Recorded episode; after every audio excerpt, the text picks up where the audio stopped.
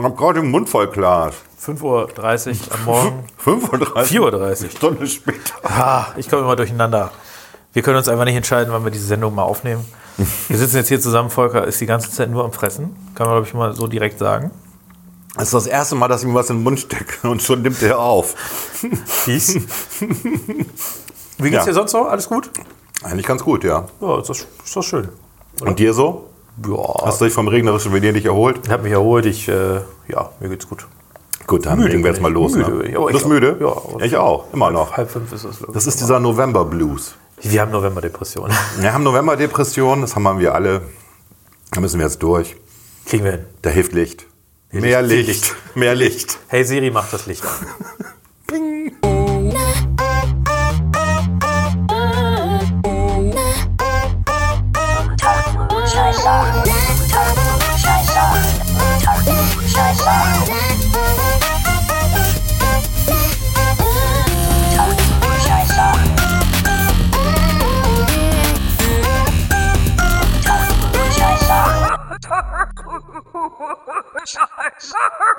Unter Klugscheißern. So, Klaas.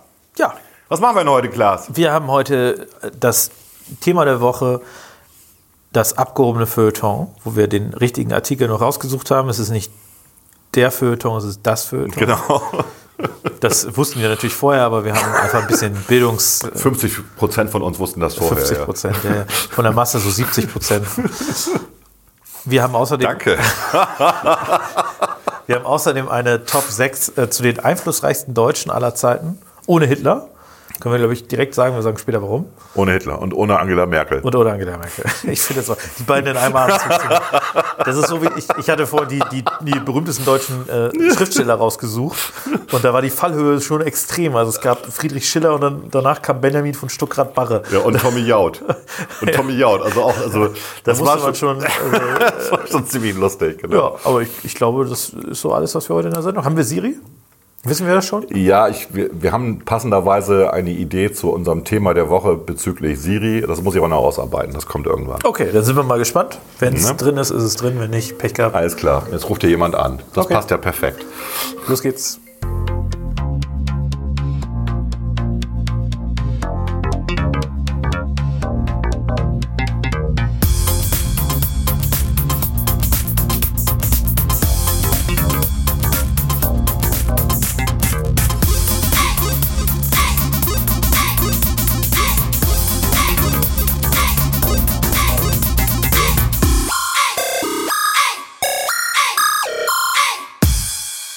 Unter Klugscheißern. Thema der Woche.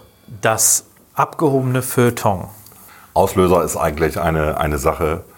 Ähm, Netflix testet gerade in, der, in einer Android-App, die auch nur bestimmten Testpersonen zur Verfügung gestellt wird, das schnellere Gucken, das sozusagen Speed-Viewing von Filmen und Serien.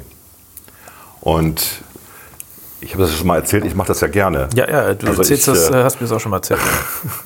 Ich habe so eine riesen Mediathek zu Hause und ich gucke tatsächlich Filme, nicht alle, aber ich gucke viele Filme in 1,1, 1,2 bis 1,5-facher Geschwindigkeit. Ich habe mir das ein bisschen antrainiert. Ähm, Ich bin drauf gekommen, weil ich Blinde kenne, die halt sehr, sehr schnell lesen und sich sehr, sehr schnell, also das vorlesen lassen von dem Screenreader. Und die können das bis zu 200 Prozent irgendwie verstehen. Das ist eine reine Übungssache.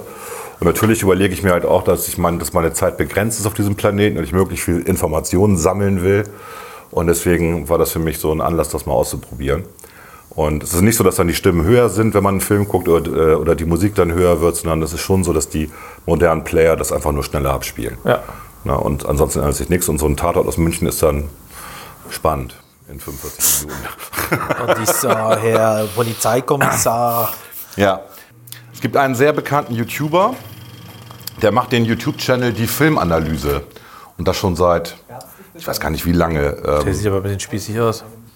Im Rollkragenpulli. Ja, okay, der sieht.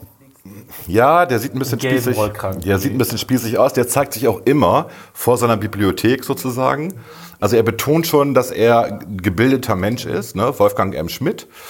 Ähm, er ist auch betont äh, distinguiert angezogen.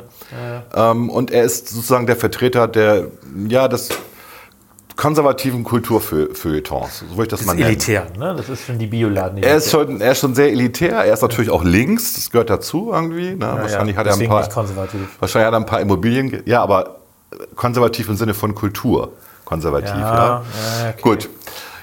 Gut, ich werde es jetzt noch nicht laufen lassen. Äh, ihr könnt ihn gucken. Also der, sein, sein YouTube-Kommentar heißt Netflix Doppelpunkt Film in 1,5-facher Geschwindigkeit, Fragezeichen und ist vom 10.11.2019, also jetzt gerade ein Tag alt. Fass mal zusammen, was sagt Sehr er? aktuell. Genau. Also er regt sich darüber Wie auf. viele Views hat das Video erstmal? Ja, das hat jetzt schon 11.900 Aufrufe. Okay, das ist ja jetzt nicht so viel, ne? Ja, innerhalb von einem Fast Tag. so viel wie bei unserem Podcast. Ja, gut. Also er regt sich wirklich auf und er ist nicht der Einzige. Er sagt, das, was Netflix da macht, Zitat, die Kunstfeindlichkeit kennt keine Grenzen. Er sagt, es ist ein wahnsinniger Aufwand, dass man Filme so schneidet, dass sie spannend und interessant sind und dass auch Langsamkeit dazugehört. Ne? Langsamkeit oder Langeweile kann ja durchaus te- intendiert sein, sagt er. Diese Netflix-Funktion ist ein Zeichen für die Übergriffigkeit des Publikums. Uiuiui. Genau, also er meint, dass das Publikum inzwischen fordert, dass sie teilhaben können an dem Kunstwerkfilm. Und deswegen möchten sie es gerne beschleunigen. Äh, Es wird als undemokratisch empfunden, wenn sich ein Werk nicht diesen interaktiven, partizipativen Spielchen öffnet. Und gleichzeitig macht er dann drei Thesen auf. Er nennt die erste These Informationsideologie. Der Zuschauer als Rainman. Ne, Rainman kennt, glaube ich, jeder, den Film mit äh, Dennis Hoffman. Ah, Äh, Dustin glaub ich, Hoffman. sicherheitshalber Dustin Hoffman. ne? Dustin Hoffman spielt einen, einen, einen Inselbegabten, einen, einen Savant, ne? also einen kleinen Autisten, der sich alles merken kann. Der guckt einmal ins Telefonbuch von New York und weiß dann, wo jeder wohnt und welche Telefonnummer er hat. Und ähm, ja, ist eigentlich lebensunfähig mit, mit dieser äh, Fähigkeit, die er da hat. Und ähm, er sagt, das passiert aber jetzt mit Netflix auch. Ähm, das Kunstwerk wird reduziert auf die reine Information. Und es geht halt nicht mehr um die Qualität, sondern es geht um die Ideologie der Quantität. Je mehr, desto besser. Und vergleicht Binge-Watching, was wir ja alle kennen, mit Komasaufen. Inklusive der Katerstimmung danach. Okay. Und er vermutet, dass der Exzess, warum wir Sachen schneller gucken, ne, einfach ist, damit du sozusagen deine Vorreiterrolle in deiner Peer Group nicht verlierst. Du warst der Erste, der Killing Eve geguckt hat. Das so. zählt es ein. Ja? Ja, das habe ich jetzt persönlich nicht so diesen Drang. Ja. Das führt dann zu der zweiten These, der Zuschauer als Fließbandarbeiter, als Fließbandkonsument. Okay. Und das geht noch ein bisschen weiter. Dann zitiert er den Netflix-Geschäftsführer, der sagt, der größte Konkurrent von Netflix ist nicht Amazon Prime, sondern der Schlaf der Zuschauer. Und fragt sich dann, wo das denn alles herkommt. Und dann formuliert er die dritte These, den Überwachungskapitalismus. Jetzt wird es sehr interessant, weil er sagt, natürlich wertet Netflix diese Daten aus. Und wenn jemand ständig skippt und die Geschwindigkeit erhöht, dann ist das jemand, dem man andere Produkte vorschlagen kann, über Amazon dann, weil natürlich verkaufen die ihre Daten, als jemand, der sozusagen seriell guckt. So. Und er sagt, das führt dann zur Ökonomisierung aller unserer Lebensbereiche. Die Beschleunigungsideologie, alles muss schneller werden. Das ist so wie mittags Fastfood, äh, Fastfood essen und abends Slowfood, um dann wieder zu entspannen. Und das Maß ist uns verloren gegangen. Die Endlichkeit des Daseins, ein Leben reicht nicht, alles zu konsumieren. Und wir müssen statt zu beschleunigen Prioritäten setzen. So, jetzt sage ich mal eben, Magga, beruhig dich mal. Ruhig mal, zieh mir mal deinen gelben Rollkragenpulli aus und Geh mal zum zieh richtigen Friseur. Jogginghose an und äh, Entspann dich mal. spann dich. Also ähm, man kann Bücher langsam oder schnell lesen, da geht nichts an Inhalt verloren. Auch nicht Äh, an Qualität, auch nicht an Wertschätzung. Man kann, man kann äh, selbst Musik kann man äh, bis zum gewissen Grad schneller hören. Also ich empfehle mal ähm, die Matthäus-Passion von, von Johann Sebastian Bach mal mit 1,2-facher Geschwindigkeit zu hören. Gibt einen ganz anderen Eindruck. Oder das Weihnachtsoratorium. Also man kann das mit allen Medien machen. Ne? Und das hat nichts damit zu tun, dass man die Leistung des Künstlers nicht wertschätzt äh, oder sich für, das, für die Kunst nicht öffnet, sondern es hat damit zu tun, dass man selber bestimmen will, wie schnell man ein Kunstwerk rezipiert oder nicht. Oder wie langsam. Ich, ich habe immer den Eindruck, das ist so ein bisschen deswegen ja auch das abgehobene Feuilleton als äh, Überschrift, aber es trifft natürlich genauso auf äh, bestimmte Künstler zu und die Leute, dahinter steckt ja A, eine Weltauffassung, nämlich ich als Feuilletonist, ich als Künstler weiß selber, Was das Beste für euch wie, ist. wie, wie man richtig Kunst konsumiert, was die richtige Kunst Ja. ist. Ne? Also äh, da ist es natürlich so, dass die Oper äh, wertiger ist als das Musical. Klammer auf, so würde ich natürlich persönlich auch denken, Klammer zu, aber ich würde niemals behaupten, dass das für alle so gelte. Äh, Und daraus resultiert dieses, dieser, dieser Anspruch zu sagen, wir sagen euch, wie es richtig ist. Äh, Und ihr habt da dem zu folgen, das ist natürlich eine sehr bevormundende, bemutternde Kultur. Und die kommen damit nicht zurecht, dass sich auch Kunst und Kultur gerade da, wo es äh, sich in einer Marktwirtschaft öffnet und äh, nicht vom Staat hauptsächlich finanziert wird. Heutzutage ist es ja so, Theater, Opern und so weiter, das trägt sich ja nur, weil die Städte häufig richtig viel Geld dazu schießen. In Bremen sind das, ist das ein hoher zweistelliger Millionenbetrag im Jahr, damit das Theater überhaupt Das waren, glaube ich, existiert. über 300 Euro pro Karte. Ne? Irgendwie Nee, insgesamt, nee, nee, äh, nee, Das sind 30 Millionen insgesamt. in, sind, genau, es ist richtig Ja. viel Geld. Also Pro Jahr. wenn jemand 100 Euro für eine Karte ausgibt, gibt der Staat nochmal mehr als, als 100 Euro dazu letztlich. Das ist quasi anscheinend die Wunschvorstellung, als der Staat also, sage ich mal, die Gelder bereitstellt, damit die ihre Kunst so machen können, wie sie es gerne wollen und sich nicht dem Konsumenten beugen müssen. Und äh, die kommen eben mit diesen Formen der Kunst, wo es um Kommerzialität geht, also wo es um Filme, Musik, und äh, vielleicht auch äh, Bücher geht, ja, die kommen damit nicht zurecht, dass der einfach der Konsument selber für sich sagt, was die richtige Kunst ist, wie die richtige Konsumform ist Und wie ich die zu rezipieren habe. und wie genau wie wie ja, wie das ist wie meine individuelle Entscheidung. und, das ist meine Freiheit. Und äh, werten das eben entsprechend ab. Und das Ja. finde ich natürlich ein bisschen, also ehrlicherweise ein bisschen abgehoben. Vor allen Dingen, weil ich mich dagegen verwahre, dass äh, irgendwer auch nur im Ansatz darüber bestimmen kann, was die richtige Kunst für mich ist und wie ich sie richtig, äh, also es ist für mich auch ein, eine Anmaßung, die ich wirklich grenzwertig finde. Ja, ich muss mich nicht auf das Kunstwerk des Künstlers oder das, was er intendiert hat, einlassen. Das muss Ich kann es auch scheiße finden. Ne, also ich, Ja. mein, mein, mein Lieblingsbeispiel, also er, er bringt als Beispiel Easy Rider zum Beispiel. Ne? Also Easy Rider, wann, wann war der? Ende der 60er, dieser Film. Und dann sagt er, man könnte ja einfach auch nur die Wikipedia-Zusammenfassung lesen. Also die fahren Motorrad, bekiffen und besaufen sich und am Ende sind sie tot. Okay, kann man machen. ja, hat man den Film eigentlich auch. Der Film lebt aber genau natürlich von diesem Roadtrip. Oder er sagt, die könnten ja auch mit dem Flugzeug einfach hingeflogen sein. Ja, stimmt. Ähm, ist doch eine andere Geschichte. Was bringt er noch als Beispiel? Er hat ganz komische Beispiele. Ähm, Blödsinn, Blödsinn. Ja. Es, entscheidet ja auch immer noch der Künstler, was er macht, aber er muss halt damit leben, dass sich nicht alles gut verkauft und dass nicht alle alles gut finden. Also- und das muss man auch einfach mal ein bisschen, also klar, wir haben natürlich auch in der Vergangenheit häufiger Künstler erlebt, die quasi die Renaissance nach ihrem Ableben gefeiert haben und die wirtschaftlich erfolgreich waren mit ihren künstlerischen Produkten. Ist so, ja, muss man auch mal so sehen. Vielleicht waren die ihrer Zeit voraus, vielleicht ist der Herr auch seiner Zeit voraus, aber heute ist es halt immer noch so, dass ich ihn persönlich auch äh, das eher kritisch sehe, wenn quasi der Staat äh, Dinge unterstützt, die keiner so richtig mag, außer die Künstler selber.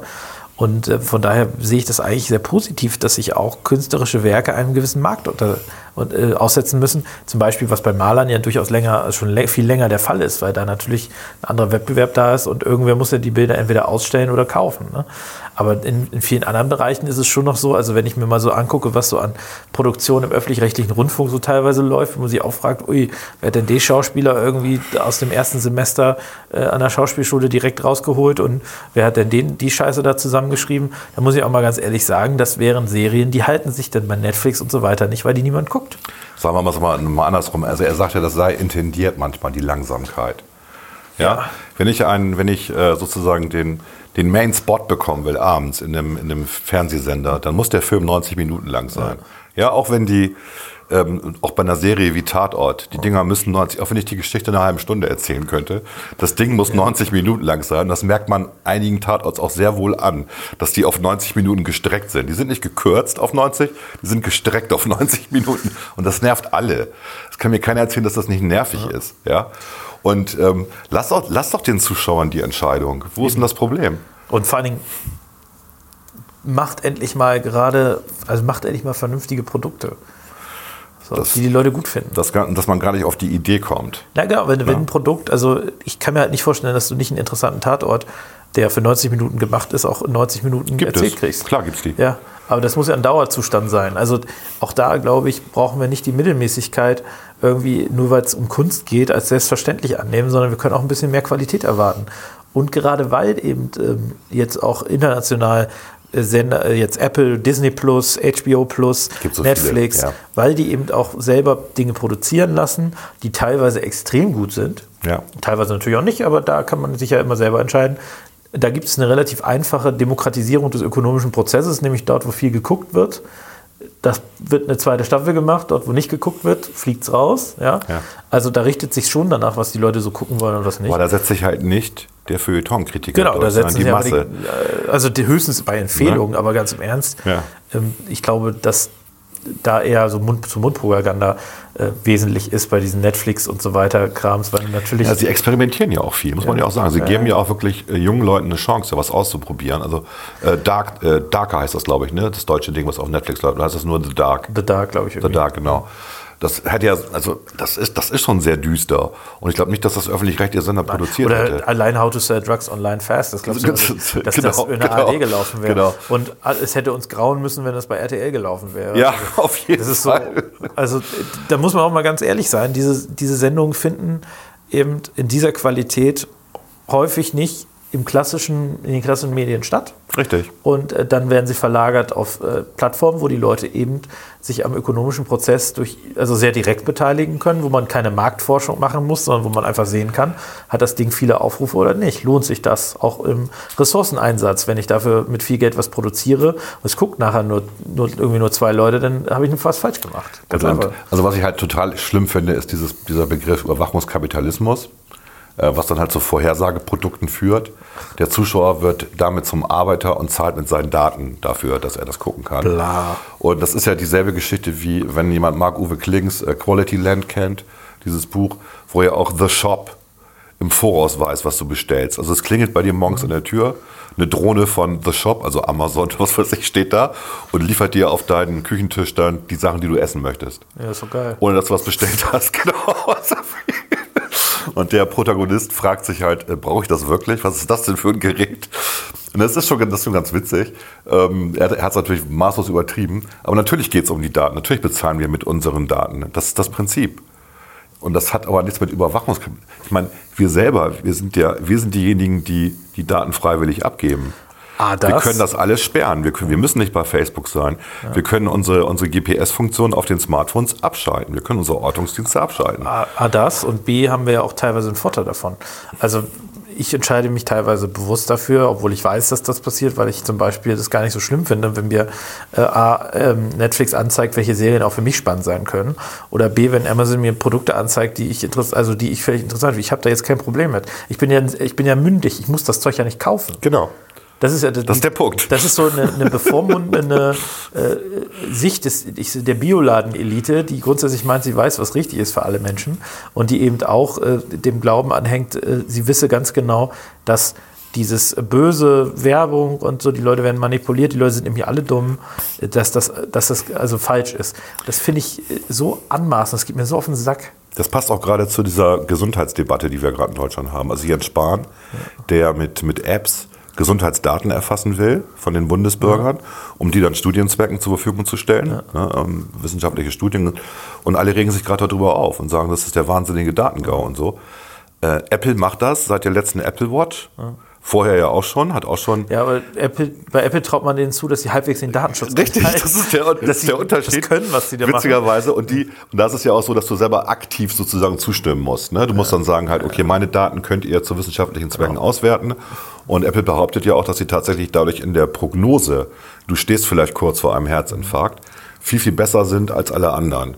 Und damit schon, schon Menschenleben gerettet haben. Und wenn das Jens Spahn auch beabsichtigt, meine Güte, so what? Es geht nachher um die Frage, was ist das Produkt? Also ähm, bei Apple ist halt das Produkt die Apple Watch und nicht die Daten an sich. Und ich glaube, das, was viele Leute beunruhigt, äh, gerade auch, äh, das ist ja auch das, was, was bei Google das Haupt, der Hauptpunkt ist, Daten werden zum Produkt an sich. Und die Frage ist ja, wenn du quasi ähm, die Daten dann den, den, äh, zur Verfügung stellst, sind die Daten das Produkt oder ist tatsächlich ähm, die Medikamente, sind die Medikamente dann nachher das Produkt? Und da, da kann man durchaus zweifeln, ob das so äh, äh, richtig ist. Die Frage ist immer, wie anonym ist das? das da habe ich gelesen, dass das wohl, wohl nicht so datenschutztechnisch sauber getrennt sein sollte. Richtig. So, das ist auch in der Umsetzung dann ein Problem. Und das Dritte ist, ist letztlich das, was ich eben sagte. Die Leute haben kein Vertrauen in die öffentliche Verwaltung sauber mit ihren Daten umzugehen. Und das ist eigentlich etwas, das sollte uns auch mal nachdenklich stimmen und da sollten wir mal darauf reagieren. Ja, wir haben ja Beispiele, wir haben schon oft über Estland geredet, wo sowas vernünftig laufen kann. Aber dass wir hier in Deutschland, ich vertraue dem, also ohne Scheiß, dem Staat vertraue ich auch nicht, was sowas angeht. Ja, weil die du auch- einfach weil nicht. du auch nicht böse diesbezüglich- Absicht, die können es nicht. Weil du diesbezüglich auch keine Transparenz hast. In Estland hast du ja Transparenz. Ja, ja. Du kannst auf, du siehst alle die Daten, die der Staat über dich gesammelt hat. Du kannst diese Daten jemand anders zur Verfügung stellen. Ähm, das, ist, das ist perfekt. Und das andere Problem ist, dass wir natürlich in Deutschland auch nicht mehr der Souverän der Daten sind, weil wir arbeiten halt mit Software aus den USA, wo wir alle wissen, dass da Backdoors drin sind von der, von der NSA, dass die drauf gucken kann auf die Daten. Also wir verkaufen ja quasi unsere eigenen, ähm, in der, also von, von staatlicher Seite gesammelte Daten ne, an andere. Das ist, das ist schon problematisch. Wir müssen da wieder souverän werden. Wir müssen unsere eigenen Systeme haben. Ne, da haben wir ein bisschen aufgegeben in, in Deutschland, also in Europa sogar. Und es gibt ja so, es gibt ja so Linux-Bestrebungen und so. Open Source ist dann sozusagen die Lösung. Gucken wir mal, was da jetzt passiert. Aber es, also dieser Überwachungskapitalismus ist schon ein ganz tolles Buzzword, was ganz entlarvend ist. Man kann ja auch eigentlich. einfach alles mit Kapitalismus Richtig. verbinden, das ist automatisch böse. naja, Also Feuilleton, entspannt euch mal. genau, chillt mal ein bisschen. Ja, so schlimm ist das alles nicht. Und äh, wenn Leute 100 Seiten in 10 Minuten lesen können, regt ihr euch ja auch nicht auf. Seid auch froh, dass es so Ja. bekannte Leute gibt. Das Alles ist ein klar. gutes Schlusswort.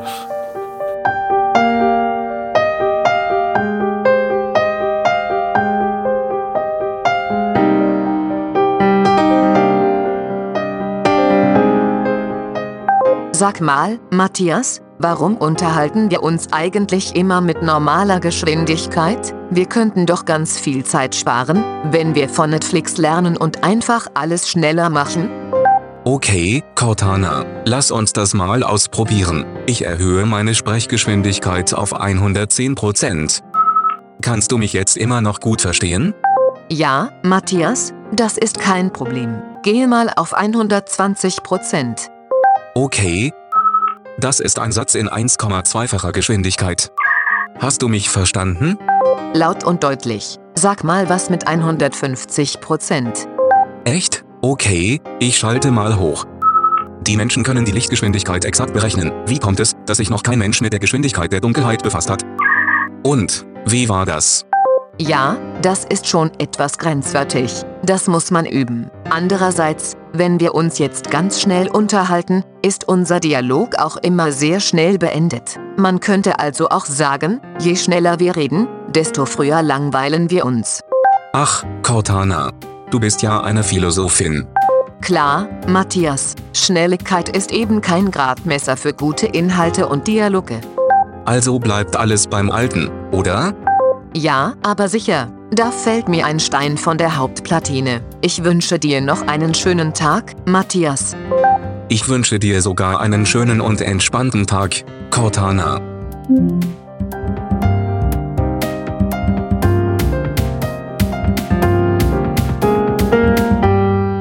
Unter Klugscheißern. The Top 6. The Top 6 deutsche Top-Sales. Wir präsentieren stolz die Top 6. Klaas. Ja. Top 6. Top 6. Was ist diesmal das Thema? Die nach unserer Ansicht einflussreichsten Deutschen in der Geschichte. In der Geschichte, genau. Wobei wir so Leute wie Hitler weglassen. Ja, ja, genau. Irgendwie das Kein ist Bock zu, auf Hitler. zu kontrovers. Kein Bock auf irgendwie so, so eine halb positive Beziehung zu den Leuten oder keine Ahnung. Nee. Also deswegen Hitler. Mehr so ein ja, bisschen Kultur, Naturwissenschaften. Ja, ein bisschen sowas. Politik ist auch Politik, dabei. Genau. Aber Hitler wollten wir jetzt nicht dabei. Nee, Hitler machen wir Obwohl Hitler natürlich einflussreich war, aber das, äh, sage ich mal, das täuscht jetzt nicht. Also wir wollten keine äh, Kriegsverbrecher da drin haben. Ich glaube, das ist, Ja. ja. Äh, und Mörder. Ähm, Und Mörder. Scheiße, Genau. habe ich, hab ich Mörder? Ich muss mal gucken. ja, ich habe einen, dessen Ideologie vielleicht auch zu Morden geführt hat. Auf jeden Fall sogar. Aber gut, so ganz, wie soll ich sagen, so eine ganz, so eine richtige Konstanz haben wir da irgendwie auch nicht, aber wir versuchen es einfach mal. Ist auch nicht ganz leicht. Ich würde anfangen mit meinem Platz 6. Fang du mal an. einer, der für die deutsche Gegenwart ganz entscheidend ist, weil was zeichnet die deutsche Wirtschaft aus? Nämlich Wachstum. Wachstum? Oh, naja, jetzt nicht mehr, aber was Innovation. Dingen- Welche Industrie? Welche Industrie? Automobilindustrie. Die Automobilindustrie. Und da gibt es natürlich, Wen hast du? Otto oder Benz? ich habe äh, Otto als äh, Vater des Ottomotor, also des Verbrenners, der mit seiner Erfindung natürlich in irgendeiner Form die ja, die äh, Die Klimaerwärmung die moderne. Autoindustrie ermöglicht hat. Naja, das war ja eher der Begründer der industriellen Revolution, vielleicht in England, keine Ahnung. Ähm, war übrigens nie, äh, hat nie studiert, war Autodidakt, lese ich gerade. Also ähm, krasser Typ, Krasser Typ. krasser Typ. Und wenn man so bedenkt, wie viele Leute heute davon abhängig sind, dass sein Produkt irgendwie funktioniert und auf der anderen Seite, wie viele, ähm, also natürlich hat der Ottomotor vielleicht auch in dem einen oder anderen Krieg eine Rolle gespielt, aber natürlich, wenn du die Wirtschaft dir heute ohne Ottomotoren, also ohne moderne Autos vorstellst, dann wäre das schon alles ein bisschen schwieriger. Aber Otto war nicht der, dessen Frau. Nee, das war, das war Daimler, genau. Das war ja Frau, Frau Daimler, die sozusagen die Testperson war. Also die ist dann mit dem, mit dem ersten Auto rumgefahren und hat dann die, die Streckentests gemacht. Das war Daimler, genau. Finde ich cool. Ja. Weil ich glaube, wir, wir haben relativ wenig Frauen, deswegen habe ich das mal Ja, erwähnt. uns ist auch aufgefallen, dass gerade, also nicht, weil wir bösartig Frauen ignoriert hätten, sondern schlicht und einfach, weil natürlich das andere Zeiten waren in der Vergangenheit und gerade in Deutschland, also es gibt natürlich in anderen Ländern, nimmst du Marie Curie beispielsweise, äh, aus Frankreich kommt die ja, äh, nehme ich mal an, Nee, Polin ist die, glaube ich. stimmt, die war gar nicht Franzose, aber die ist in Frankreich irgendwie rumgelaufen nachher, ne? Die war auch mal in Paris, genau. Egal, aber äh, so ein bisschen in Deutschland hat man ein bisschen Probleme, wirklich, sage ich mal, Frauen zu finden, die sehr, sehr viel Einfluss in der Vergangenheit hatten. Und ähm, das ändert sich natürlich jetzt in Zukunft. Wir sehen also aktuell immer mehr Frauen, die Einfluss haben, aber das muss man natürlich auch geschichtlich irgendwie anerkennen und würdigen, dass das früher nicht so der Fall war. Spoilern wir jetzt, dass Angela Merkel nicht dabei ist. Angela Merkel ist nicht dabei, die lebt noch. Keine lebendigen. Keine auf lebendigen. Liste, würde ich Verdammt, sagen. ich gucke mal in meine Liste. Keine lebendigen. Ja, bei mir sind auch alle Dann tot. mach da mal deinen Platz 6. Ja, äh, wir wollten ja auch jemanden nehmen, der ein bisschen literarisch unterwegs war und dann fällt einem Goethe ein, fällt einem Schiller ein. Mhm. Aber ich fand Goethe immer ein bisschen langweilig und Schiller war mir dann zu viel Sturm und Drang wiederum. Und äh, deswegen Heinrich Heine. Warum Heinrich Heine? Weil Heinrich Heine so der Erste war, der ja auch so Feuilletonist war und Essayist war und Satiriker und deswegen ja auch verfolgt worden ist. Der, damals war Deutschland ja so ein Fürstenstaat, also viele bunte, bunte, große Mischung irgendwie. Und er ist eigentlich von einem Herzogtum zum nächsten verjagt worden. Am Ende war er dann in Frankreich im Exil. Und äh, er hat ein wunderbares äh, Gedicht geschrieben mit hier, denke ich an Deutschland in der Nacht, das kennt glaube ich jeder. Und ihm ist dann aufgefallen, wenn man so seine, seine Essays liest, dass sein Name in Frankreich eigentlich ein Nichts bedeutet. Wenn man Henri Heinrich Heine auf Französisch ausspricht, dann heißt das ein kleines Nichts. Ich. Und so hat er sich auch gefühlt. Und ähm, also seine Reiseberichte sind ganz witzig. Ähm, ist ein cooler Typ gewesen. Was hat er jetzt bewirkt? Naja, er hat schon äh, dazu beigetragen, dass sozusagen die deutsche Sprache, die deutsche Literatur eine neue Leichtigkeit bekommen hat, die es vorher nicht gab. Wenn man an äh, Fontane denkt, ähm, später an Thomas Mann, also das war also eine schwere Sprache irgendwie, aber Heine hat eigentlich versucht, das Ganze ja, populär literarisch zu machen. Und das ist sein Verdienst, würde ich sagen. Gut, mein Platz 6 war das. Fünf? Ja, kennt auch keiner, ne? Na, Heinrich Heine kennen ein paar, ne? Kann man noch kennen, hat einen Verlag. Also jetzt habe ich tatsächlich eine Frau, ähm, Adele Spitzeder, und ich glaube, die kennen nicht viele Leute. Ähm, das ist aber eigentlich die Erfinderin des Ponzi-Schemes. Das Ponzi-Scheme ist das berühmte Pyramidensystem. Ach, das. Genau, ja, aus der Finanzwirtschaft. Ne? Du versprichst Leuten ganz viele Zinsen und gibst denen dann im Endeffekt wegen der Mund-zu-Mund-Propaganda das Geld, was die andere, was andere bei dir angelegt haben und so sammelst du immer mehr Geld ein. Die war eine Schauspielerin, lebte äh, von 1932 äh, bis äh, 1895, kommt aus der Schauspielerfamilie auch. Nochmal. Sie lebte von 1932 bis 1895. Das äh, passt nicht. 1832, Entschuldigung. Sie lebte von 1832 bis äh, 1895.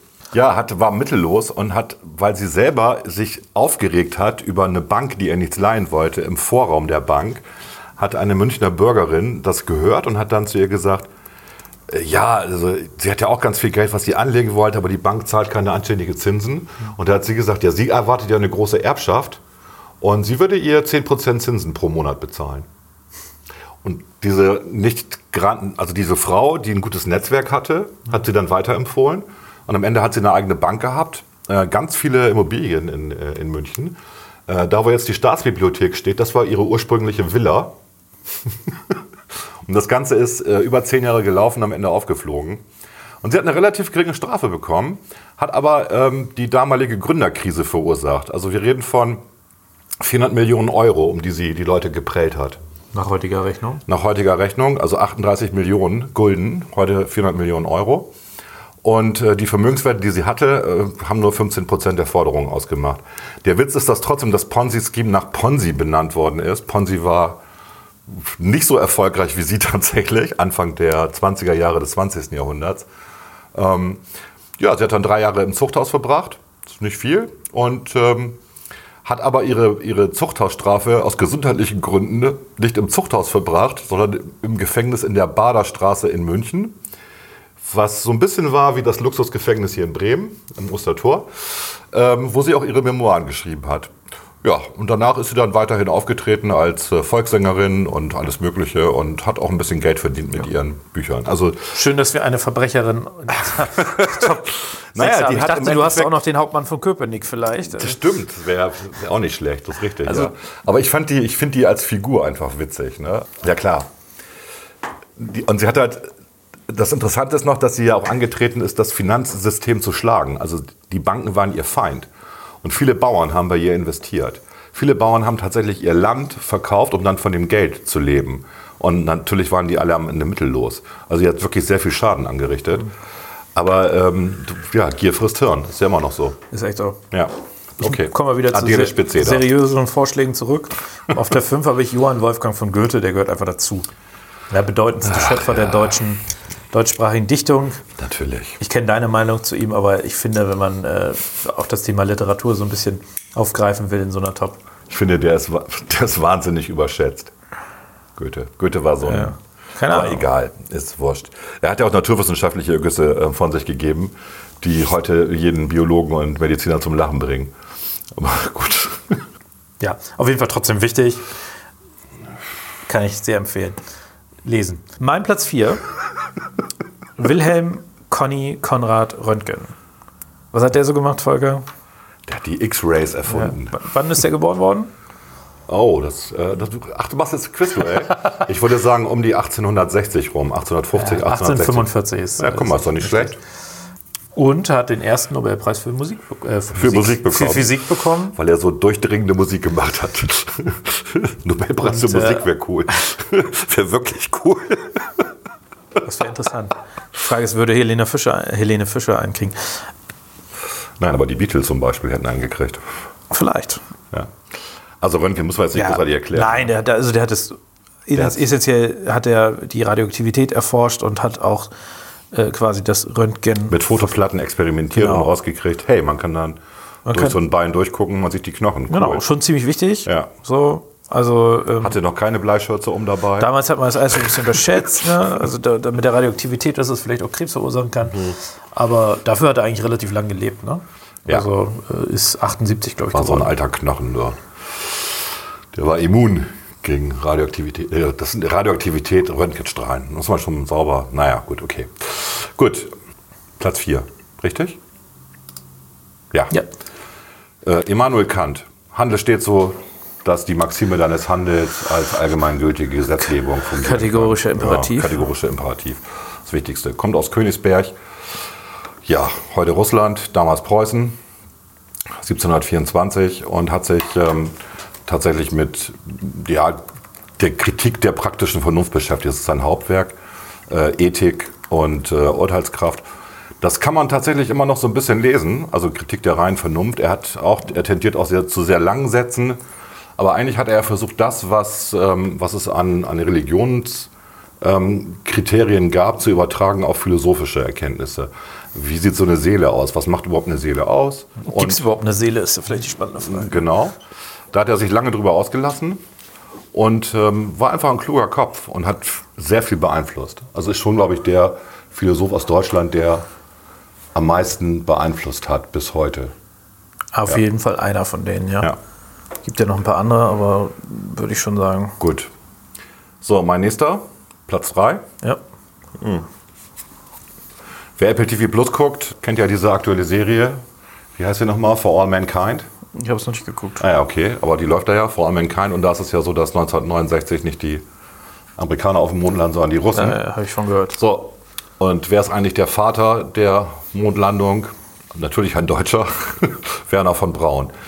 Ne, der hat ja damals äh, für die Nazis die V1 und V2 gebaut. Aber hat auch schon ein bisschen Blut an den Händen, ne? muss man auch Ja, sagen. ist Ja. Äh, klar. Also das ist jetzt, er ist dann reingewaschen worden von den Amerikanern sozusagen, ne, weil sie ihn halt gebraucht haben für ihre, für ihre Trägerraketen. Ne. Er war der Erste, der ähm, Flüssigkeitsraketen gebaut hat. Und das war dann halt überhaupt die Möglichkeit, die Erdanziehungskraft zu überwinden. Und natürlich war er im Dritten Reich aktiv und auch vorher, er war ein Gutsbesitzer und das war jetzt nicht unbedingt ein netter Kerl, aber der war ein cooler Ingenieur. So, und ohne den hätten wir keine Satelliten, ohne den wird es kein Internet geben Ja, und das so weiter. darf man und nicht so ganz vergessen, Also ne? von daher eine sehr wichtige, wichtige Person. Ja. Ich will weitermachen mit meinem Platz 3. Auch eine sehr, sehr wichtige Person, die mit, sei- mit, mit ihrer Ideologie, würde ich sagen, sehr viel Leid über die Welt gebracht hat, aber trotzdem in so einer Liste nicht unerwähnt Karl Marx. sein darf. Karl Marx, ganz genau. Okay. Weil er doch äh, auch gerade in der, äh, ich sag mal, im 20. Jahrhundert, insbesondere in der frühen zweiten Hälfte des 20. Jahrhunderts, die Welt maßgeblich, also bis 1990 maßgeblich mit beeinflusst hat mit seinen Ideologien. Ähm, natürlich den Anfang des 20. Jahrhunderts in, über die Sowjetunion, dann später China und äh, Kalter Krieg und so weiter.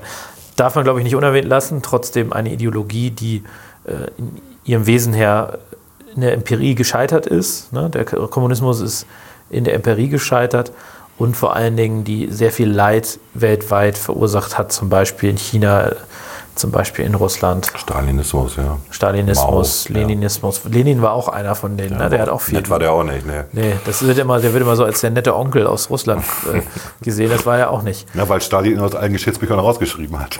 Paul Pott, nee, auch auch nicht vergessen. Ne? Also auch Massenmörder.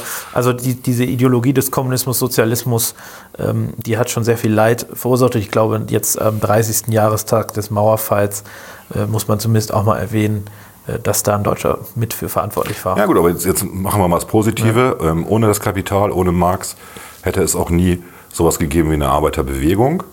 Und es hätte auch nie ähm, das gegeben, was ja Unternehmen damals gemacht haben, Ende des äh, 19. Jahrhunderts, dass sie sich um ihre Arbeitnehmer gekümmert haben und dafür gesorgt haben, dass die auch eine Rente bekommen, dafür gesorgt haben, dass die anständig wohnen können und so weiter.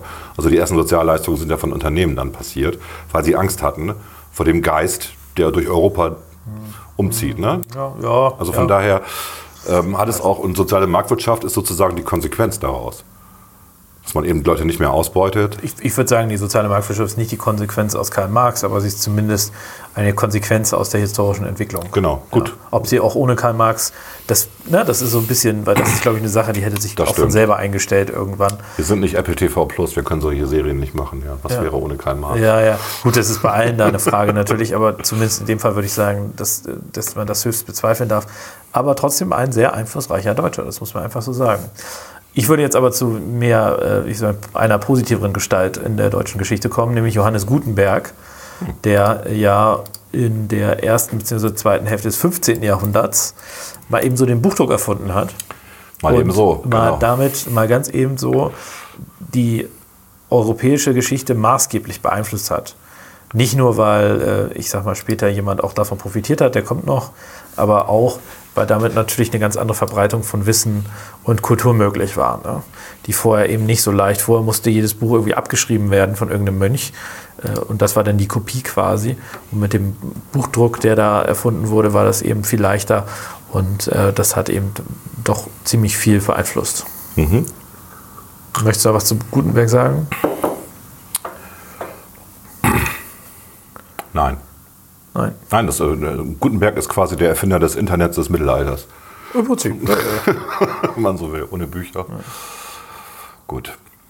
Ja, bei mir ist es ähm, auf Platz zwei äh, Johann Sebastian Bach. Oh, ja. Der fiedelt ja ein bisschen rum, ne? Nicht nur, weil ich so, genau, nicht nur, weil ich so ein Bach-Fan bin, weil er hat quasi die, die Musik, die moderne Musik neu definiert. Also vor ihm gab es ja noch Johann Pachelbel, äh, 1653 geboren, hat nicht, nicht so lange gelebt. Ähm, 1706 ist er gestorben und der hat quasi, der war der Erste, der so ein bisschen die Musik mathematisch aufgebaut hat und dadurch angenehm fürs Publikum. Also sich wieder wiederkehrende Grundrhythmen ähm, und so weiter. Und den Kanon von Pachelbel kennt jeder. Und es gibt so ein wunderbares YouTube-Video, müsst ihr mal danach suchen, Pachelbel Kanon. Und da ähm, ist ein, ein Musiktheoretiker, der erklärt euch, dass die aktuellen 100 Hits in den Charts alle von Pachelbel kommen. Leitet das her. Sehr schön. Gut, Bach hat, hat sich an Pachelbel orientiert, hat aber Pachelbel viel weiterentwickelt und war ähm, zu seinen Lebzeiten eigentlich nicht so bekannt, witzigerweise. Ähm, der war so in der Region, wo er gewirkt hat, äh, in Eisenach, äh, Lüneburg, Weimar, Da war er bekannt, hat auch den Thomas, äh, war, war Thomas Kantor, da hat also die Thomaner auch mitgeleitet und äh, hat auch sehr viele Werke geschrieben für Knabenchor. Und er war auch der festen Überzeugung, dass Knaben viel besser Sopranisten und, und Altisten sind als, als Frauen. Ähm, da gibt es auch eine Abhandlung von ihm dazu. Ist schon ein äh, faszinierender Typ gewesen. Sehr viele Kinder, die dann auch wiederum zum Teil Musiker geworden sind und Komponisten geworden sind. Und äh, hat einfach die Musik, wie wir sie heute kennen, massiv geprägt. Und deswegen extrem wichtig. Deswegen bei mir auf Platz zwei. Weil Musik ist wichtig. Musik ist echt wichtig. Was wäre das Leben ohne Musik? So. Mein Platz eins. Sie. Okay. Naja gut, Albert Einstein, was muss ich zu ihm noch sagen? Eigentlich nichts, ne? Haben wir in den letzten Podcasts irgendwie auch schon mal erwähnt. Ja, ja. Albert Einstein, guter Mann. Albert Einstein, genau, in, in Ulm geboren und äh, dann halt irgendwann natürlich abgehauen wegen der bekloppten Nazis. Vater quasi der Atombombe, Vater der überhaupt der Kernenergie, ähm, Vater des, des Zusammenhangs, dass Raum und Zeit eine Einheit bilden. Dadurch auch möglich die Urknalltheorie, alles, was wir eigentlich heute unter Physik verstehen und dann hinter die Quantenphysik basiert auf, auf ihm, der als Einzelkämpfer am Anfang ja mit dieser Meinung angetreten ist Wie so häufig in der Wissenschaft, ne? wie so häufig in der Wissenschaft. Es gab noch einen Franzosen, der äh, auch über die Maxwell'schen Feldtheorien zum ähnlichen Ansatz gekommen ist wie Einstein, aber ähm, sehr, sehr cool. Ja, wollte eigentlich viel, viel mehr erreichen mit der Kernenergie als nur eine blöde Atombombe. Was wir ja auch zum Teil haben. Wir haben ja Atomkraftwerke auf dieser Welt, aber Einstein träumte eigentlich von einer viel, viel sauberen Energie, die wir vielleicht demnächst mal in den nächsten 100 Jahren mal, Mal gucken. entwickeln Dann können. äh, fahren wir äh, durchs Weltall. Damit kann man dann noch durchs Weltall fahren. Ja, gut. Sehr gut. Mein Platz 1. Ich glaube, wenn man über die größten Deutschen der letzten hunderte Jahre spricht, dann kann Martin Luther da definitiv nicht fehlen. Äh, Stimmt. Zum einen sicherlich auch eine, eine illustre Figur, würde ich sagen, die sich auch nicht nur mit Ruhm bekleckert hat. Gibt ja unterschiedliche Aussagen, auch zum Beispiel zu Ju Juden, äh, wo er sicherlich jetzt auch, ähm, nachdem die es äh, erstaunlicherweise abgelehnt haben, äh, zum Christentum zu konvertieren, äh, fand er die doch nicht mehr so gut und hat gesagt, man müsse die alle umbringen. Echt? Da, ja, ja, da hat er sich auf jeden Fall nicht so, nicht so Okay. mit rumgekleckert, würde ich jetzt mal sagen. Ansonsten aber definitiv jemand, der die deutsche Geschichte maßgeblich beeinflusst hat. Äh, Nicht nur die, ähm, Nicht nur die deutsche Geschichte. nicht nur die deutsche, auch die, die Geschichte, Geschichte. weltweit, ja, ja. Ja. Ähm, wobei eine, eine Sache wird immer erzählt, er hätte ja diese Thesen da angeschlagen, das ist so nicht Das ist eine urbane Legende. Genau, das also eine urbane Legende, ähm, würde ich es jetzt nicht nennen, aber dafür fehlte so damals ein bisschen die Urbanität. Aber es ist auf jeden Fall etwas, das immer behauptet wird, aber in Wahrheit hat er tatsächlich die Thesen an, an dem Tag ähm, per Brief geschickt. Ich habe das jetzt nicht mehr, ich hatte das mal gelesen, ich weiß nicht an wen. Äh, Ja, wir hatten das auch mal irgendwann recherchiert. ja, wegen- ja, wegen er, hatte, und er hatte so. das als Brief irgendwo hingeschickt und daher kommt dieser Jahrestag. Ob er die Thesen auch gleichzeitig angeschlagen hat, wird bezweifelt. Wahrscheinlich eher nicht. Äh, aber gut, ne? Ähm, Er war auch quasi damit der Vater der Aufklärung. In dem Moment, wo sozusagen der, die Kirche als, als wichtigste Funktion im Staat, auch als sozusagen als diejenigen, die den Kaiser. also er hat, er hat äh, ja die, die, sowohl die Lehre vom weltlichen als auch vom geistlichen Schwert, die Rechtfertigungs mit der Rechtfertigungslehre eine für jeden Christen sehr interessante theologische, ähm, theologische Lehre erstellt, aber auch die, die, die, Welt, die Lehre vom weltlichen und geistigen Schwert oder geistlichen Schwert, die hat natürlich maßgeblich das beeinflusst. Man muss auch nicht so tun, als hätte so das nur theologische Auswirkungen so gehabt, sondern Nein, nein. natürlich auch hochpolitische Auswirkungen. Ja. Die Spaltung Deutschlands äh, in Protestanten in, oder Europas die in Protestanten, die ja eher im Norden Mhm. und äh, Osten dann teilweise waren, ähm, und in äh, Katholiken, die dann eher im äh, Westen, also Frankreich, Spanien, Süden waren. Ja, wobei es ja erstmal die Reformation gab und dann gab es die Gegenreformation. Also die Bayern waren auch mal eine Zeit lang protestantisch. Ja, ja, Das ja, ist, ne? aber das, das hat ja dann irgendwann äh, alles ein Ende, ne? Aber auf jeden Fall etwas, das äh, das äh, 30-jährige Krieg mit ausgelöst, also äh, viel beeinflusst, Bauernkriege. Bauernkriege, also wahnsinnig viel beeinflusst. Deswegen Ja. würde ich sagen, für mich der einflussreichste Deutsche der letzten, des letzten Jahrtausends. Ja, tatsächlich, würde ich auch so sehen, ja. Gut, Guter Platz 1. Ja. Klaas, hast du gut gemacht. danke. Für meinen Sidekick nicht schlecht. Träum weiter. träum, träum weiter. Okay. Träum weiter. Frechdachs.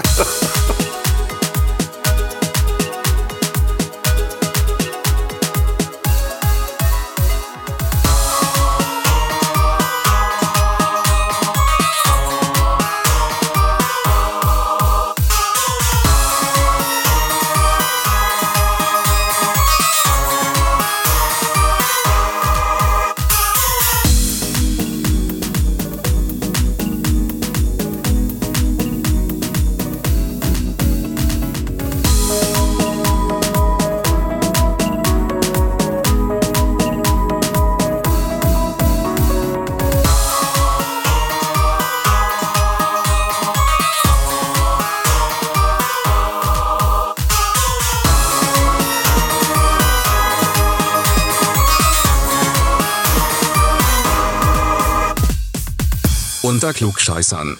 Volker, du lachst so komisch. Hm, Wir haben uns ja eben ein bisschen gestritten, Klaas. Wir haben uns, hä? Haben wir mit dir gestritten. Wir haben uns nicht. Also Volker ist der Meinung, er hätte sich mit mir gestritten. Wir haben uns aber nicht gestritten. Wir sind vielmehr auch am Ende dieser vollgepackten Sendung. Ich hoffe, ihr habt was über deutsche Geschichte gelernt und äh, gleichzeitig äh, ein bisschen Verachtung vom fürs Feuilleton von uns mitgenommen. haben wir noch was für den Schluss?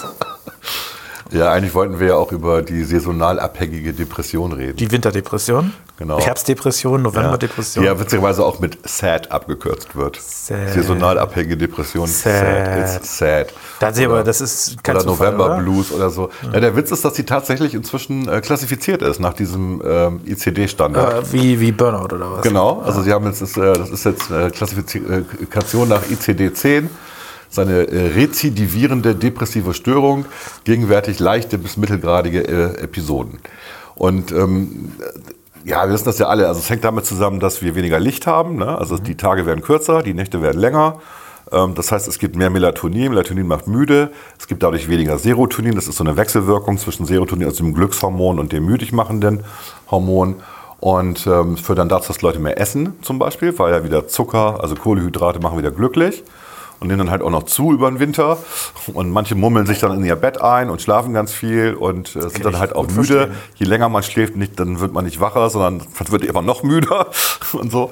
Das sind selbstgemachte Leiden so ein bisschen. Aber es hat natürlich auch was mit dem biologischen Tagesrhythmus zu tun. Also es macht ja evolutionär total Sinn, im Winter ähm, sich weniger zu bewegen und eher zu schonen und auch Fett anzulegen, damit man in Hungersperioden überleben kann. Also es hat einen, einen evolutionären Hintergrund, der nicht ganz, ganz unwichtig Fett sein ist. ist evolutionär nicht schlimm. Genau, wenn du im- Herbst fett bist, dann bist du im Frühjahr dünn, wenn du dann wieder rausgehen kannst und Tiere jagen kannst. Genau. Also daher, es macht schon, es macht schon Sinn. Die einzige wahre Therapie dagegen ist so eine Lichttherapie. Die kann man ja kaufen, diese Dinger. Die Mhm. werden dummerweise nicht von den Krankenkassen bezahlt. Das ist eine Igelleistung, weil tatsächlich der Effekt ein bisschen über dem Placebo-Effekt Ich glaube, es ist ja auch viel Also nicht so- äh, psychische ist- Entscheidung. nachher, genau, ne? Also ja. man muss, glaube ich, aktiv da auch gegen äh, vorgehen, indem man sich eben nicht einlümmelt, indem man viel rausgeht, die Sonne, die da ist, nutzt Richtig. und äh, eben nicht in dieser, wobei das manchmal auch nett ist, es ist schön kalt, man kann sich irgendwie, ne? Ich finde es auch, okay. ich, ich finde, das hat was. Also ich ich bin, bin am- jetzt auch nicht unglücklich. Also ich bin tatsächlich jemand, der am produktivsten ist in dieser Zeit Herbst, Winter. Ja. Und dann abends äh, ab 21 Uhr bin ich sehr produktiv. Ja, es ist, also da- ich genieße diese ruhigen Tage tatsächlich. Ja, ja. Oder ist Nächte oder wie auch immer. Man hat auch den, man verpasst weniger, wenn man jetzt irgendwas macht. Ne? Das genau. finde ich auch gut. Während du im Frühjahr und Sommer musst du mal draußen, draußen sein, ist auch okay, ist auch toll. Aber ich finde, das, das hat auch was. Also gut, ansonsten, ähm, Leute, wenn, wenn ihr solche Depressionen habt, also Johanniskraut ist natürlich äh, ein uraltes Mittel aus der Pflanzenheilkunde, beruhigt tatsächlich. Bis zu gewissen Dosierungen ist es auch äh, rezeptfrei. Danach ist es rezeptpflichtig. Ansonsten, wie gesagt, Lichttherapie.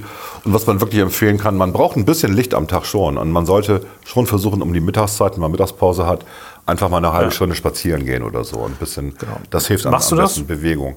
Nee. Ich auch nicht. Mache ich nicht. Aber ich brauche Aber wir empfehlen es einfach anderen Leuten. Na, ich brauche es irgendwie auch nicht. Also Nee, ich, ich bin auch nicht. Ich bin tatsächlich, ich, Sonst LED-Licht hilft auch. nee, eben nicht. Du musst die richtigen Frequenzen haben. Aber äh, apropos Gesundheit, äh, merkwürdige Gesundheitstipps. Ich weiß nicht, ob du es auch mitgekriegt hast, dass der Bayerische Landtag die Landesregierung aufgefordert hat, zu untersuchen, ob man äh, den übermäßigen, ich zitiere, übermäßigen Antibiotikagebrauch äh, und die höhere Anzahl an multiresistenten Erregern nicht durch äh, homöopathische Mittel äh, begegnen kann. Die Also ob beste- man, der zu Deutsch, ob Tweet. man Antibiotika nicht durch Homöopathie ersetzen Der kann. beste Tweet dazu kam auch noch von den Grünen, die gesagt haben, sie finden das total toll irgendwie, wo dann mein Kommentar war, dumm, dümmer, grün. Also es ist auch eine interessante Mische. Freie Wähler, Freie Wähler, CSU, und Grüne. Und Grüne. Also das ist die- gesamte alle ein bisschen esoterisch. Und Esoterik, genau. ah, unfassbar. Ja. Ich muss noch eine Sache sagen, es gibt so Webseiten ähm, zu dieser ähm, Winterdepression, die sagen, man soll doch Sachen essen, die ähm, Serotonin enthalten. Ne? Also Bananen, Nudeln, Kartoffeln, Walnüsse, Rosinen, Ananas und so weiter. Äh, vergesst das mal. Weil Serotonin, da gibt es so eine Blut-Hirn-Schranke und wenn ihr das sozusagen zu euch nehmt, das kommt nicht durch ins Gehirn. Punkt eins. Und was besser hilft, ist tatsächlich Zink. Also Zink hat ja so, eine, ähm, so, eine, so einen Effekt aus dem Immunsystem, also steckt das Immunsystem. Und es gibt einen Zusammenhang, dass Zink auch stimmungsaufhellend wirkt. Also ne, wenn man sowas hat, Johanniskraut hilft, Zink hilft und Bewegung an äh, draußen hilft an, beim Licht. So. Und Alkohol. Alkohol hilft überhaupt nicht. Alkohol Damn. hilft, Alkohol hilft Alles falsch gemacht. Überhaupt nicht. Da helfen tatsächlich, da helfen tatsächlich eher Zigaretten, also Koffein und Nikotin. Ah. Sachen, die dich so ein bisschen aufregen, die helfen dann besser als, äh, als beruhigende Sachen. Ne? Okay. ich hatte tatsächlich eine lange Diskussion über, zu dem Thema am Wochenende mit jemandem, deswegen dachte ich, das ist vielleicht nicht uninteressant. Ja, gut. Dann würde ich sagen, äh, gibt es noch irgendwas? Haben wir noch irgendwas? Ja, wir haben ganz viel. Wir haben so, so, so Kritik gehört ähm, Kritik? zu dem Podcast. Wir haben auch, also auch Lob gehört wieder. ja, Lob finde ich gut. Aber der letzte war halt sehr speziell. Also nur Ja, für Leute, die halt Streaming überhaupt machen. ne? Und da haben sich dann äh, zwei bei mir persönlich beschwert. Sorry, wir sagen sorry. Ja, wir Oder? sagen, wir sagen sorry. Ähm, Sorry, mit so Z. ist das normal. Andere fanden es ganz toll. Wir haben einen Vorschlag bekommen für eine Top 6, die besten Musical-Folgen aus, aus Serien zu bringen. Finde ich interessant, ja. Das habe ich mal geguckt. Es gibt tatsächlich eine Wikipedia-Seite dazu, wo irgendwie 40 äh, Episoden aus Star Trek, aus Futurama, ähm, die bekannt ist, glaube ich, Buffy äh, Vampire Slayer. Das ist ja auch eine Folge, die in Musical-Form vorgetragen wird. Unser beider Problem ist, dass wir nicht so Musical-Fans sind. Nee, Klaas, überhaupt ne? nicht, ehrlicherweise. Eigentlich überhaupt nicht. Aber was wir auf jeden Fall machen, ist, wir machen noch äh, vor Weihnachten die äh, besten Weihnachtsfolgen. Als Ich habe tatsächlich zu Hause in meiner Mediathek so einen, so einen Ordner, wo diese ganzen Weihnachtsfolgen von El Bundy angefangen im Schuhverkauf bis hin zu den Simpsons. Die erste Simpsons-Folge war eine Weihnachtsfolge zum Beispiel. Die erste überhaupt, die Oh, gesendet worden ist. Ja, also, ähm, du findest Simpsons nicht so gut? Echt nicht? nee, ich finde Simpsons nicht so gut, nee. Ah, ich bin ein bisschen enttäuscht. Tja, Wie kann man Simpsons nicht gut finden? ist nicht so mein Ding. Was ist denn das für eine Antwort, Klaas Bansemer? Hast du in Ich Deutsch find- auch so geantwortet? Ja, ja, ja. ja, ja. Finde ich nicht so, ist nicht so, ist mir zu, keine Ahnung, hat mich nie irgendwie geflasht. Das ist persönlicher Geschmack. Herr Bansemer, wieso haben Sie Gautama Siddhartha nicht gelesen von Hermann Hesse? Der ist nicht so mein Ding, Herr Lehrer. ist nicht so mein Ding. Okay. Alles klar, Volker, da haben wir das geklärt. Du bist auch so ein Feuilleton-Mensch, ne? Ja, aber ich bin ja, äh, ich versuche ja immer, Du schreibst da nicht drüber, meinst du? Ich Unterschied. versuche die Vorgaben des Feuilletons zu überwinden. Also ich versuche mir mein eigenes Bild zu Das machen. ich sehr gut. Und ich versuche immer kritisch ranzugehen an irgendwelche Empfehlungen. Ich glaube, das ist ein guter Aufruf. auch. Und äh, das geht auch um, bei Wissenschaft so, immer kritisch, kritisch sein, hinterfragen. alles hinterfragen, Ja, auch seine eigene Position Auch die- ständig hinterfragen als und auch ständig ändern. ständig ändern. So, also überhaupt nicht wie ein Politiker, sondern immer ständig ändern. Was interessiert mich mein Geschwätz? Richtig. Wer war das nochmal? Conny, ne? Adenauer. Nee, der, also es sollen ganz viele verschiedene Leute gesagt Ach so. haben. Ich glaube, das ist auch so eine dieser, wir hatten noch mal diese falschesten Zitate. Falsche Zitate. Kann gut sein, dass Müsste das einer man mal von denen ist. nachgucken. Ja. Gut, aber das ist wieder ein anderes Thema. Äh, wir machen auch noch mal eine Weihnachtsspecial. Ja, noch eins. Natürlich. Wir können ja mal eins, weißt du, jetzt habe ich mir so vorgestellt, wir backen nebenbei und während des Backens nehmen wir auf. Machen wir so eine Backfolge. Ich, hab, ich hasse Backen. Ich weiß nicht, magst du Backen? Ich hasse diese ganzen Kochsendungen im Fernsehen. Ja, aber wir machen das auch mal. Du, du willst, irgendwann mal hast du Langeweile und willst mal Fernsehen gucken, dieses alte Medium. Machst das an und irgendeine scheiß Kochshow ist da. Es wird immer mehr. Ja, oder, oder du hast irgendwelche Leute, die, die nicht singen können, aber meinen, sie können es. The Voice oder The so. Voice. Ja, also das ist alles nicht so meins, äh, sag ich jetzt mal. Gautama Siddhartha. Ja, ja, nicht dein Ding, ne? Ja, ja, Aber wir können gerne was backen. Ja, natürlich. wir machen irgendwie mit Glühwein und Backen. Wir wollten sowieso mal eine Glühweinfolge Eigentlich machen. wollten wir mal eine Folge machen, wenn ein bestimmtes Buzzword fällt, man trinken muss. Ja. Und das wollten wir wirklich mal durchziehen. Machen wir. Mit besoffenem Kopf. Ich finde die besoffenen Podcasts, ich habe schon ein, zwei gemacht, die sind die besten. Wie, du hast schon ein, zwei gemacht. Du warst betrunken bei irgendeinem Podcast hier? Bist du in deinem Urlaub nüchtern? Und ich hab's nicht gemerkt. Ach so, in dem Urlaub, ja stimmt. Ja, stimmt. Die waren, äh, ja. Ja. Der war sehr gut, ja. Ja, ich, sag, ich glaube, das ist gut. Zigarren und ähm, Zigarren und Saufen. Zigarren und Whisky hatten wir doch mal eigentlich. Ja? Naja. Gut, was ist euer Lieblingsfeierabendgetränk? Trinkt ihr auch immer wie Volker und ich eine Flasche Whisky am Abend und rauchen zwei dicke Zigarren? Dann schreibt uns gerne. Ansonsten wünschen wir eine schöne Restwoche und ein schönes Wochenende. Genau. Tschüss. Tschüss.